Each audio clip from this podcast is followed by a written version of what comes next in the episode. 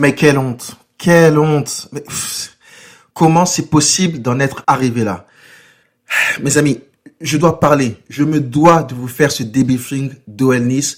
Comme après chaque match de l'OL, victoire ou défaite, je suis là sur Parlons OL, votre station podcast dédiée à l'Olympique lyonnais et au football. Donc oui, je vais donc parler de cette défaite 3-2 à domicile contre Nice, une équipe qui, je rappelle, n'avait rien à jouer sur ce match. Beaucoup d'incompréhension sur ce résultat catastrophique qui bien évidemment nous prive de Ligue des Champions au passage, j'aimerais quand même dire félicitations à Lille hein, pour leur titre de champion de France qui est complètement mérité. Un titre qu'ils n'ont volé à personne. Bravo à Lille et aux supporters lillois. Et j'aimerais aussi avoir un petit mot hein, pour le Racing Club de Lens. Merci euh, à Lens d'avoir joué le jeu jusqu'au bout et d'avoir réussi à ne pas perdre contre l'AS Monaco. Indirectement, ils nous ont donné une opportunité et une chance de se qualifier en Ligue des Champions.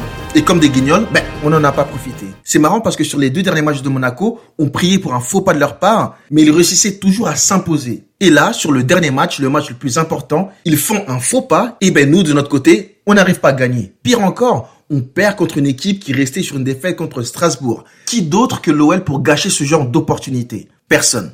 Bref, Megon, 38e et dernière journée de Ligue 1, saison 2020-2021, le débriefing d'OL Nice, le dernier débriefing de la saison de Parlons OL, c'est juste après l'intro, Parlons football, parlons OL.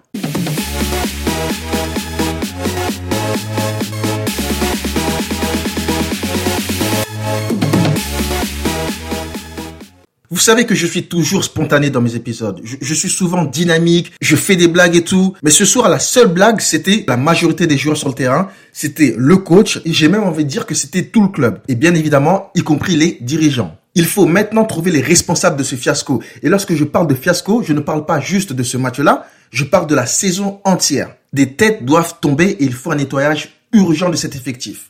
Je vais en parler un petit peu plus en détail hein, des, des, conséquences de cette défaite et de cette saison euh, catastrophique à tout point de vue. Mais on va d'abord commencer par parler du match. Allez, je vais commencer par la composition de l'OL pour ce dernier match de la saison. On avait donc un 4-3-3 avec Lopez dans les buts, Cornet, Deneyer, Marcelo et Dubois en défense, Cacré, Paqueta et Guimarães au milieu, et devant Awa, Memphis et Toko Ekambi. Une composition donc sans surprise et assez logique. La première mi-temps de l'OL avait pourtant bien commencé, on dominait le match en étant assez dangereux et en ayant une grande possession. Touké Kambi d'ailleurs marquera le premier but du match à la 14e minute. But de la tête sur un beau centre de Memphis. 1-0 pour l'OL. Dolberg remettra les deux équipes à égalité à la 27e minute. 1-1. 40e minute, Toko Ekambi redonnera l'avantage à l'OL sur une nouvelle passe décisive de Memphis. 2-1 pour l'OL. 2-1 qui sera aussi le score à la mi-temps. À noter en première mi-temps, 2-3 parades extraordinaires de Lopez qui nous garde dans le match parce que sans lui, il y aurait eu au moins un 4-2 pour Nice. Donc une très belle première mi-temps d'Anthony Lopez. Deuxième mi-temps, ben, on a tout simplement sombré. Tout d'abord, Camara d'une frappe lointaine somptueuse qui égalise à 2-2 à la 50e minute. Et 7 minutes plus tard, ben, Saliba qui marque le troisième but niçois sur une passe décisive de Gouiri. Gouiri qui nous a d'ailleurs euh, fait du sale hein, pendant tout le match avec sa technique et sa vitesse. Il a réussi à faire un très bon match et je pense que ça lui tenait à cœur de montrer euh, qu'on a eu tort de le, de le vendre à Nice cette saison. Bref, donc défaite 3-2 contre Nice, défaite qui nous prive bien évidemment de podium et donc encore une fois de Ligue des Champions. Mais sinon, moi, j'aimerais revenir sur cette deuxième mi-temps de l'OL, ce manque de combativité, d'envie de, certains joueurs. Hein. Je ne sais pas si c'était juste une question de mentalité, mais lorsque je vois que à, à 15 minutes de la fin, bon, il y avait déjà 3-2 pour, pour Nice, mais 15 minutes, combien de fois on a vu dans le football qu'en 15 minutes, une équipe peut marquer deux buts? À 15 minutes de la fin, je vois autant peu d'intensité de, certains joueurs. Il y a eu une ou deux occasions où où Cherki perd le ballon, il court pas vraiment pour aller la récupérer. L'entrée de Mendes catastrophique qui, qui arrive pas à faire deux trois bonnes passes de suite. Et c'est difficile à comprendre parce que lorsqu'on regarde le match contre Monaco, où on a montré un mental d'acier, où on, a sorti nos tripes, on s'est battu jusqu'à la fin. Et là, un match crucial, il restait une vingtaine de minutes à jouer et j'ai vu des joueurs qui baissaient les bras. C'est inadmissible, c'est inadmissible ce qu'on a vu ce soir. C'est pas digne de l'OL. Et vous savez, moi j'ai envie de vous dire quelque chose. Moi je ne suis pas le genre de supporter qui va espérer une défaite de l'OL. Jamais de la vie. Et pourtant ça existe. Si vous regardez un petit peu sur les réseaux sociaux, vous allez voir qu'il y a des supporters des fois, alors même si c'est des circonstances euh, extraordinaires, mais qui parfois souhaitent la défaite de leur club. Moi j'ai vu ça des supporters de l'OL et ça m'a assez choqué. Je repense à une demi-finale de Coupe de France contre Rennes. Apparemment la défaite de l'OL était bénéfique pour le club parce que c'est ce qui a provoqué le départ de Bruno Genesio. Donc il y avait des supporters de l'OL avant le match qui disaient qu'ils souhaitaient la défaite de l'OL pour que Genesio parte moi, ça m'avait retourné le cerveau. Je me suis dit, mais comment est-ce qu'on peut en arriver là? Surtout une demi-finale. C'est incroyable. Je ne sais pas si c'était votre cas, mais moi, personnellement, je ne souhaiterais jamais une défaite de l'OL. Et qu'importe les circonstances ou le cas de figure, ça n'arrivera jamais. Mais vous savez, la saison dernière, lorsqu'on n'a pas réussi à se qualifier en Coupe d'Europe, bien évidemment, j'étais dépité, j'étais malheureux, mais je me suis dit que c'est peut-être un mal pour un bien. Ça va peut-être aider le club à voir ce qui n'allait pas, euh, faire du ménage, faire des changements et apporter une solution.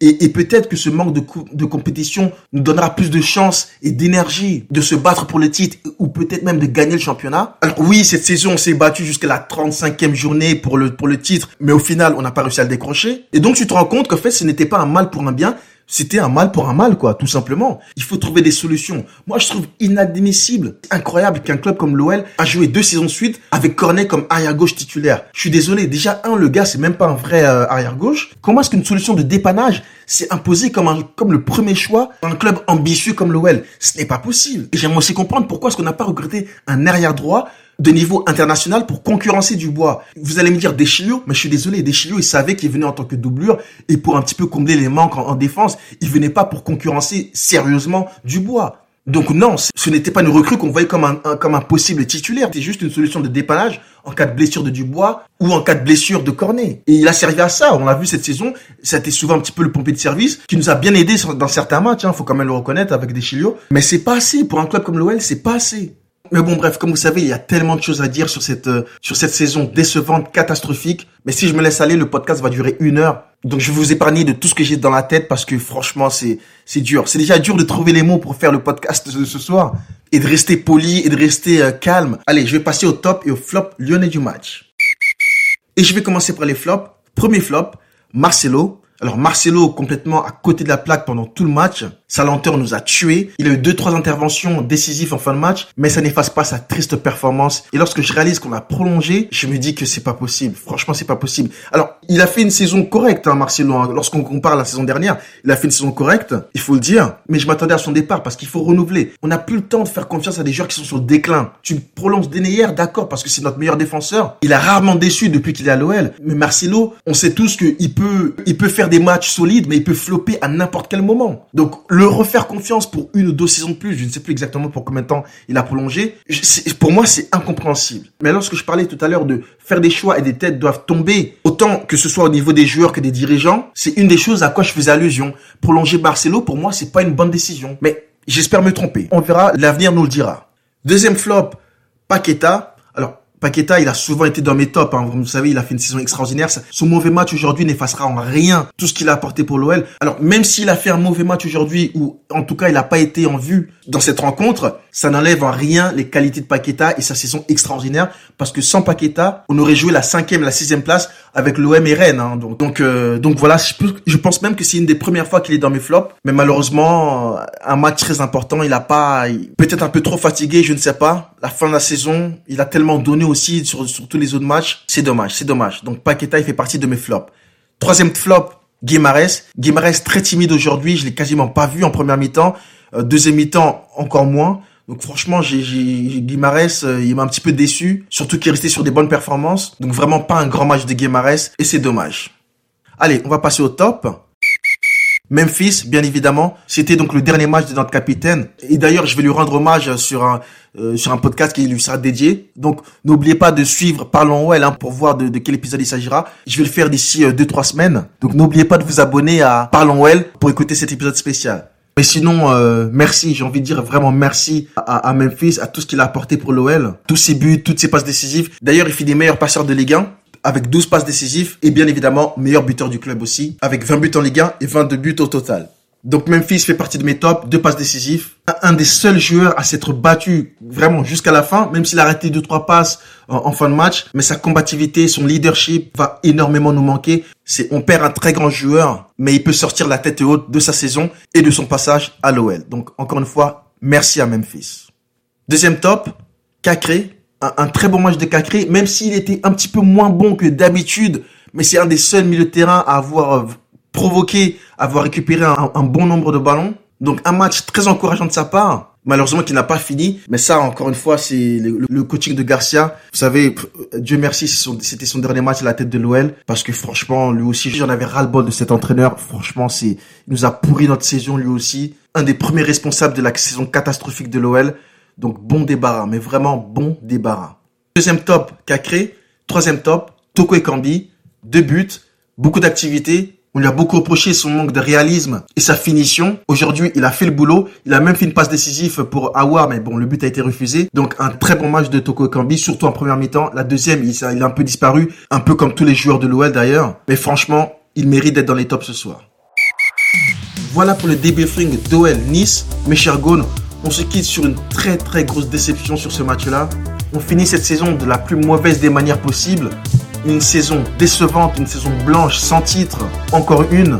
J'espère que l'OL trouvera les solutions durant le mercato pour trouver les joueurs qu'il faut dans ce club-là. J'en parlerai aussi dans un autre épisode qui arrivera dans quelques semaines. Même si la saison est terminée, n'oubliez pas de suivre Parlons OL. Il y a quand même des épisodes que je ferai de temps en temps. Je ferai des épisodes un petit peu spéciaux en attendant la saison prochaine. Donc n'oubliez pas de rester avec moi et de me suivre aussi sur Instagram. Toguro86 Podcast. Je vais me reposer un petit peu sur Parlons Well, mais des épisodes spéciaux arrivent sur le recrutement des joueurs, sur le nouveau coach, sur Memphis. Donc Parlons Well, ce n'est pas terminé. La station sera toujours en vie. Et d'ailleurs, un autre épisode arrivera peut-être la semaine prochaine ou d'ici deux semaines pour faire le bilan de la saison, le bilan des joueurs, joueur par joueur. Et je serai sûrement accompagné d'un ou deux supporters de l'OL.